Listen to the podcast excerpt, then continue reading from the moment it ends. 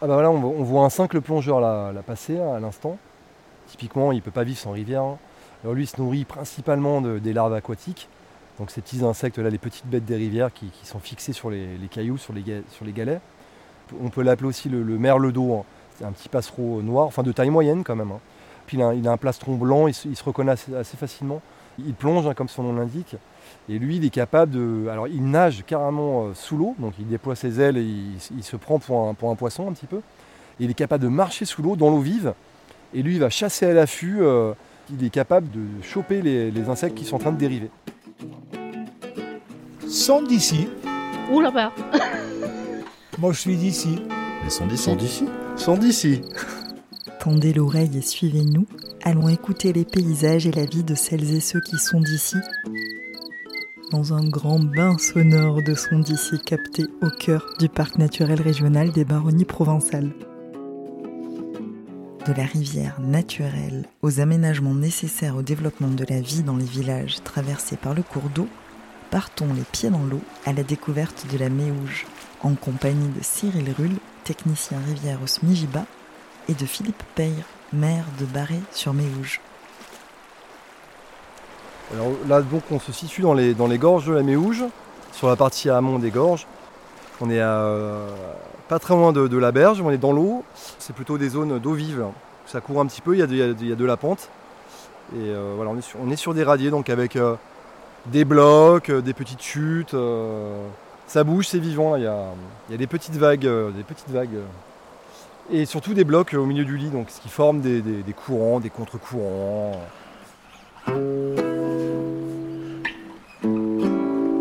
On a les pieds dans la rivière, mais c'est quoi une rivière?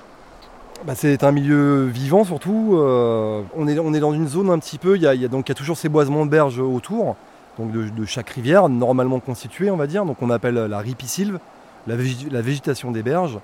Et c'est vrai qu'on arrive d- d'une route ou d'un champ ou d'une ville, on franchit cette transition végétale on va dire. Et là on se retrouve d'un coup dans un milieu aquatique. Donc c'est vraiment euh, des, des petites frontières comme ça. euh, voilà, donc ça c'est quand même, c'est quand même assez, assez, euh, assez surprenant, euh, ça me fascine toujours. Ça s'appelle un écotone d'ailleurs, le, le changement de milieu, donc le milieu aquatique et du milieu terrestre, et qui est délimité par cette végétation. Bah, le milieu aquatique, bah, ça, donc ça va abriter énormément d'espèces, c'est ça qui est quand même super intéressant. Que ce soit la vie faune, donc tous les, oiseaux inféodés au milieu aquatique, le martin pêcheur, euh, le cincle plongeur, euh, etc., les bergeronnettes, euh, et beaucoup d'autres oiseaux, des limicoles, des plus grands oiseaux, donc les cormorans, etc. Et puis bah, bien sûr les, batraciens, des reptiles, bon, les couleuvres, hein.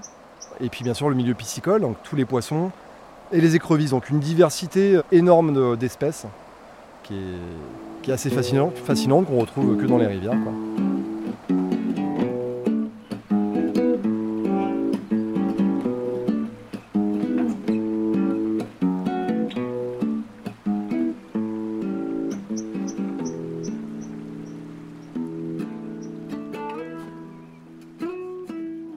Ce que je vais vous proposer maintenant, c'est de, de remonter un peu le cours d'eau. C'est toujours plus intéressant de remonter, parce que pour voir notamment les poissons et les espèces, pour essayer de voir ce qu'on peut, peut y trouver.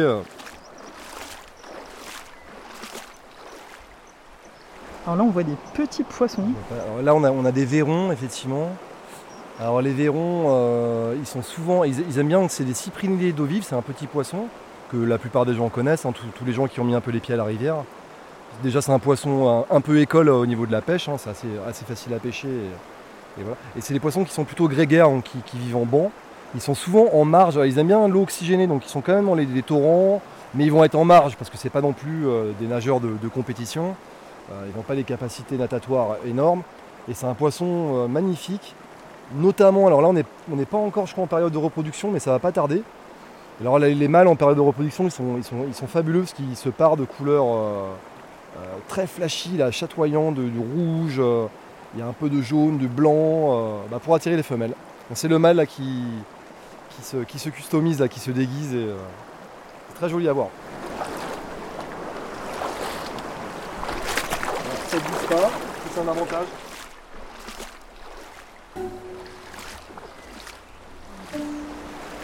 On continue de remonter la rivière.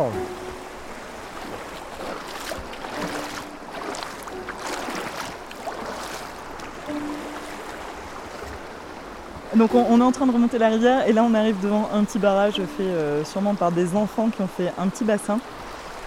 Et je vous vois Cyril, vous n'avez pas l'air content de découvrir ce barrage. Non, c'est vrai que ces- barrages, oui, on, on en voit de- on en voit beaucoup, notamment dans les gorges de la Méouge, hein, liées à la fréquentation. là. Et, euh, et c'est vrai que bon, bah, ça, ça a un impact. Un petit barrage, euh, on va dire, euh, tous les 10 km, c'est pas bien méchant. Mais là, quand il y a une multitude de barrages successifs, ça pose problème parce que l'été, quand il y a, quand il y a plus beaucoup d'eau, donc quand on est en période d'étiage, euh, là, on va avoir vraiment une- un ralentissement de, de l'eau. Et, euh, et c'est, ça, va, ça va vraiment encourager une montée en température de, de- de l'eau. C'est vraiment néfaste pour la, la faune aquatique. Et, Donc en fait c'est agréable pour se baigner, mais par contre c'est vraiment euh, problématique de trouver ces barrages et de les laisser en place. On a tous été enfants et euh, de jouer aux hydrauliciens, de conduire l'eau, euh, voilà. Mais, euh, mais bon, effectivement, la plupart des gens ne se rendent pas compte de l'impact négatif. Alors, le mieux, nous, on va, plutôt encourager à ne pas en faire du tout. Bon, après, si jamais on en fait un, effectivement, de, de- faire une brèche en partant au moins, ou, de détruire, voilà. Il y a toute une vie autour de ces, de ces pierres. Donc c'est vrai que ça paraît pas, mais quand on en a vraiment une multitude, Bon, mais tous ces invertébrés qui sont sur les pierres, ils vont se faire bah, retourner, broyer. euh, donc c'est un impact, euh, encore une fois. Et puis en plus, quand on va les enlever, là, on va remettre en suspension des éléments euh, fins de la rivière. Donc l'eau va être turbide. Et dans une période où il n'y a pas beaucoup de dilution parce qu'il n'y a pas beaucoup d'eau, donc c'est un peu un phénomène négatif en, en tiroir comme ça. Mais quand on a très peu d'eau l'été, il va y avoir un ralentissement euh, de l'eau, donc euh, de- de- de- des écoulements. Donc ce ralentissement va générer une montée en température de l'eau. Alors qui, encore une fois de plus, si on n'en fait qu'un barrage tous les 10 km, il ne va pas y avoir de conséquences euh, dramatiques. Par contre, si on a des barrages tous les 200 mètres, là on peut commencer à réellement avoir un impact sur la température de l'eau. Si la température de l'eau monte trop, à un certain niveau, par exemple passer 25 degrés, 28 degrés, il y a certaines espèces qui peuvent en mourir. Voilà, donc on encourage de ne pas les faire du tout. Et c'est vrai que s'il y en a qui sont faits, bah, de, les, de les ouvrir, de faire une brèche à la fin de la journée pour au moins permettre aux petits poissons de remonter. Ah oui, donc en fait il y a vraiment un grand nombre d'impacts qu'on ne réalise pas quand on fabrique ces petits barrages et qui sont quand même vraiment euh, mauvais pour les rivières. C'est vrai qu'il y a une manière de respecter les milieux, de ne pas déplacer les choses. On se fait plaisir avec les yeux, avec les sensations euh, de marcher dans l'eau, sur les galets, on observe, et c'est déjà formidable.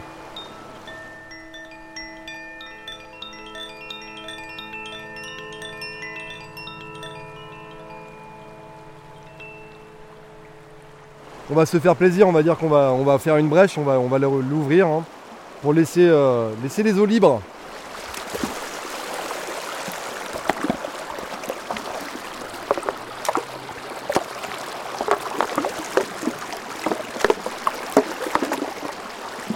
Voilà, on a déjà fait une brèche là, ça, ça passe mieux. Voilà. Ah oui, l'eau circule à nouveau, on sent le, le courant euh, qui, euh, qui est plus fort.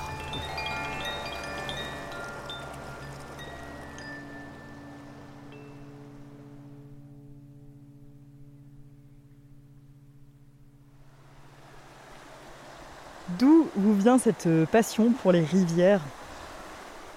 Alors moi, c'est vrai que on va dire que c'est la pêche hein, qui m'a mis au bord, des rivières.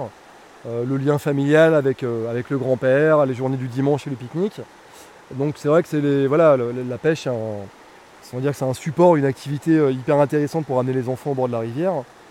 Puis après, bah, au fur et à mesure, on grandit, on pêche de plus en plus, on se balade sur beaucoup de rivières, et puis on, on ouvre un peu plus les yeux hein, sur ce qu'il y a aussi autour. Il n'y a pas que les poissons, bien sûr. Il y a les mammifères et puis tout le reste, hein, les, arbres, euh, les oiseaux et les chauves-souris, etc. J'ai ouvert un peu plus les yeux sur d'autres choses et, la, rivière en, général. Alors là, la rivière, elle est, euh, naturelle. Quand on remonte en amont de la Méouge, on se rend compte qu'il y a de gros travaux. Est-ce que l'intervention humaine est nécessaire pour euh, permettre le développement d'un village et la, vie d'un village?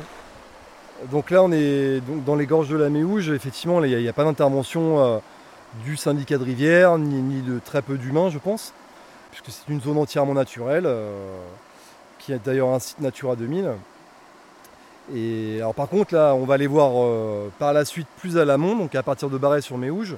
Donc là on est dans une traversée de village où il y a des habitants, il y a de l'agriculture, des routes, de l'eau potable, de l'assainissement. On a fait des, gros travaux d'ailleurs il n'y a pas si longtemps, en, 2020, avec cette commune, sous différents angles, donc euh, liés à, des érosions sur une digue, des prises d'eau potable aussi agricoles, également euh, des canalisations d'eau potable et d'assainissement. On a fait une multitude de travaux dans toute la traversée de Barret sur Méouge. On va aller à la rencontre de, monsieur le maire pour qu'on discute de tout ça.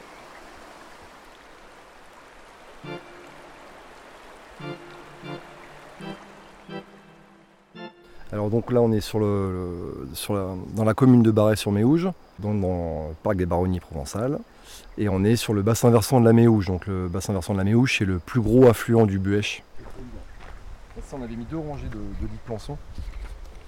Deux rangées de lits de plançon. Donc si on repart euh, du pied de talus. Dans l'ensemble, ça a l'air d'être une réussite. Je... suis Philippe Peyre, maire de Barré-sur-Méouge. Ici, on est sur un chemin communal, sur les berges de la Méouge, un lieu où a eu lieu des, travaux il y a euh, deux ans. En 2019, il y a eu tout un épisode de crue, en novembre-décembre, qui ont duré longtemps surtout. Donc on a une érosion sur un linéaire de 50 mètres de long. On a dû perdre à peu près 4-5 euh, mètres de large euh, voilà, sur 50 mètres de long. Et là, clairement, la digue était bien entamée, le chemin rural était plus, plus carrossable.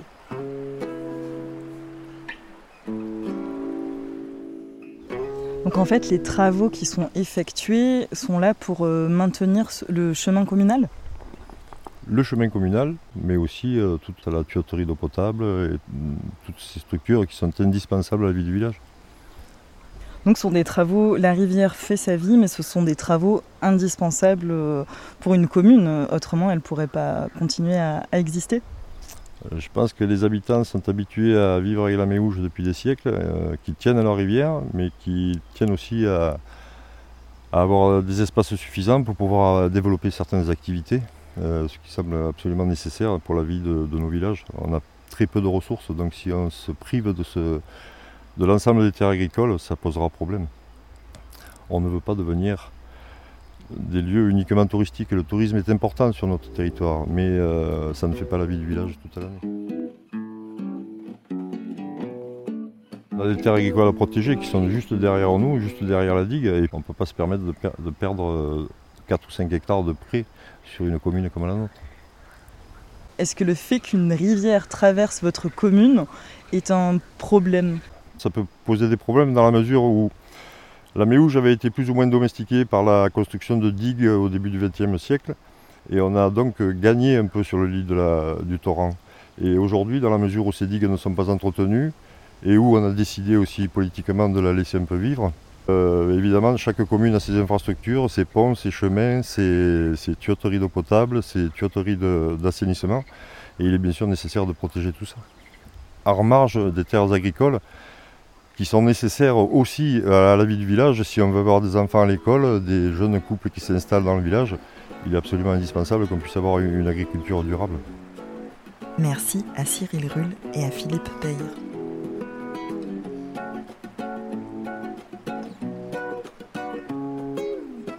Ce podcast est réalisé par Alice Roy, Onde Sonore, produit par le Parc naturel régional des Baronnies provençales, avec le soutien des régions Auvergne-Rhône-Alpes, Sud-Provence-Alpes-Côte d'Azur et des départements de la Drôme et des Hautes-Alpes.